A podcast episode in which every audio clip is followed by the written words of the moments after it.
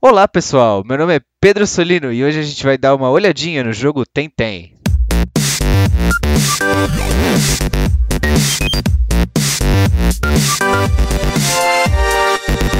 Mas, antes de falar do jogo, só um aviso rápido. Esse é o novo podcast do Bônus Stage, o Olhadinha. Esse podcast surgiu como uma das metas do nosso Apoia-se, e a meta foi batida. A partir de então, temos soltado podcasts curtos com apenas uma olhadinha em diversos jogos, séries e outras coisas, falando brevemente sobre o assunto. Se você ainda está com dúvidas e quer entender melhor como que esse novo podcast funciona, procura pelo primeiro programa com a narração do Rodrigo Sanches lá atrás. E para ver as outras metas do nosso Apoia-se, entre em apoia.se barra bonusstage.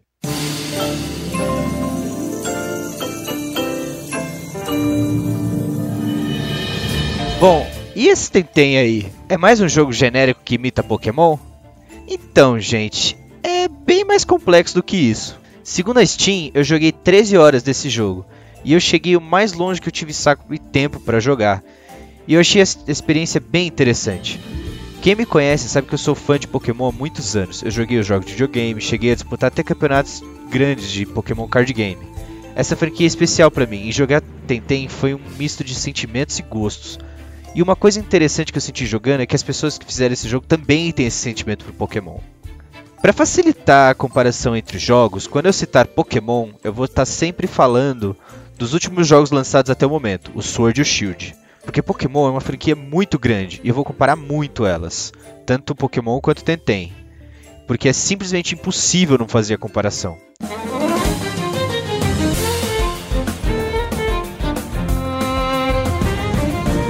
Você joga com um personagem que sai em uma aventura por uma ilha repleta de monstros capturáveis e colecionáveis que travam batalhas entre si. Cada monstrinho tem um tipo diferente, e cada tipo tem vantagens e desvantagens com outros tipos. Cada um tem valores individuais entre ataque, ataque especial, defesa, defesa especial, velocidade, pontos de vida, que podem ser treinados e aprimorados. Eles também têm uma habilidade exclusiva que pode mudar caso você evolua ou se transforme num monstro mais poderoso.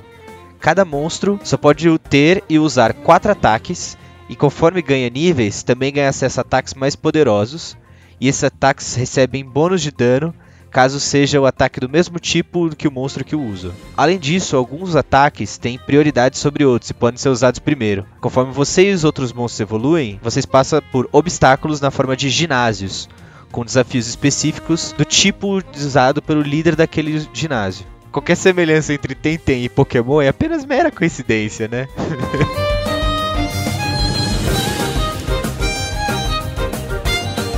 Apesar dos aspectos absurdamente similares entre Tentem e Pokémon, as diferenças também gritam na sua cara, só de abrir o jogo. A direção de arte do jogo é algo que, apesar de muito próximo, não tem muito a ver com qualquer experiência que eu já tenha tido com Pokémon. Enquanto os jogos de Pokémon lembram muito uma estética que eu diria anime, o Tentem se afasta um pouco disso, muito por conta das escolhas usadas na engine gráfica, a Unity. Os personagens e os Tentem possuem um formato mais arredondado e colorido, na minha opinião. Você consegue ver semelhanças, muito porque os públicos dos jogos são essencialmente os mesmos, mas as diferenças, visualmente falando, também são muito claras.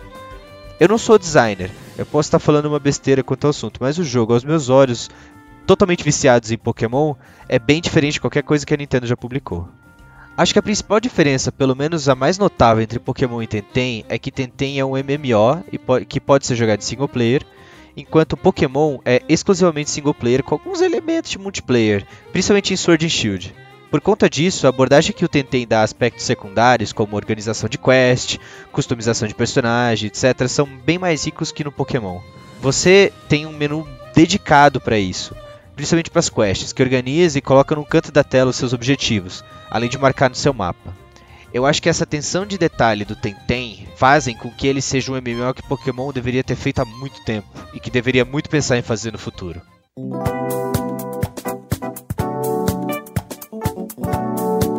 Falando sobre as batalhas, o Tentem incorpora no gameplay direto no jogo o formato que o Pokémon só deixa para quem joga Pokémon competitivo, campeonatos oficiais, esse tipo de coisa, que são as batalhas em duplas, ou as Double Battles. Ao invés de usar só um Tentem, o jogo sempre coloca dois Tentem em campo em cada lado, a menos que cada respectivo lado só possua mais um Tentem com pontos de vida e apto para batalhar. Isso deixa as lutas muito mais complexas e interessantes, e, por consequência, muito mais difíceis. É preciso ter o dobro de atenção, pois você não espera que tal Tenten tenha um ataque super efetivo contra você, ou quem dali atacará com prioridade. A não ser que você confira na internet cada detalhe de cada Tenten antes de batalha, que pode ser muito trabalhoso e acabar um pouco da experiência do jogo se estiver jogando pela primeira vez. Se você joga Pokémon competitivo, você já deve estar acostumado com isso. Acumular esse conhecimento gigante sobre cada Pokémon, quais ataques eles podem ter ou não, e quais vantagens eles têm ou desvantagens que eles têm contra outros. Essa é a curva de aprendizado do Pokémon e nisso o Tenten é muito semelhante. Porém, no Tenten existem mais alguns tipos que não existem no Pokémon, como Cristal ou Digital, que você vai precisar reaprender e adaptar alguns conceitos para dar conta desses detalhes.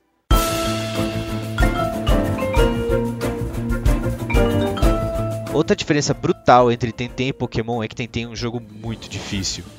Segundo uma publicação no Twitter do próprio Tenten, no dia 21 de fevereiro de 2020, na página do jogo, 369.065 pessoas perderam a primeira batalha no jogo contra o seu rival e outras 233.155 foram derrotadas pela líder do primeiro ginásio.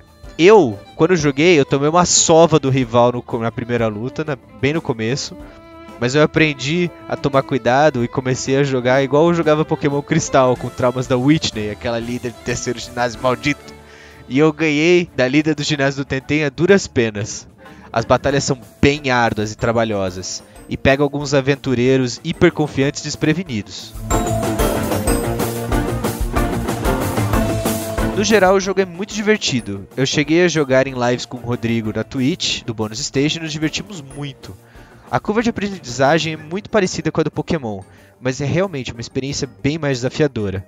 Se você gostou de Sword and Shield, você deve gostar desse jogo. E se não gostou, eu recomendo muito você testar, porque esse jogo pode ter mais a ver com o seu estilo. E ele lembra muito alguns aspectos do Pokémon antigo, pelo menos na forma de mecânica de batalha. É bem interessante.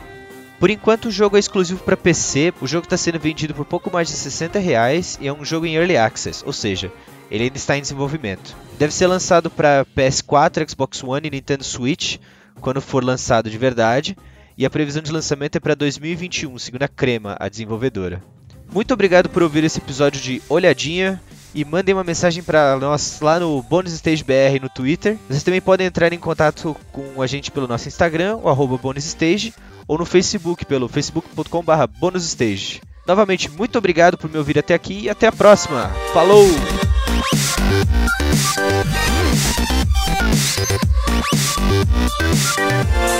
you.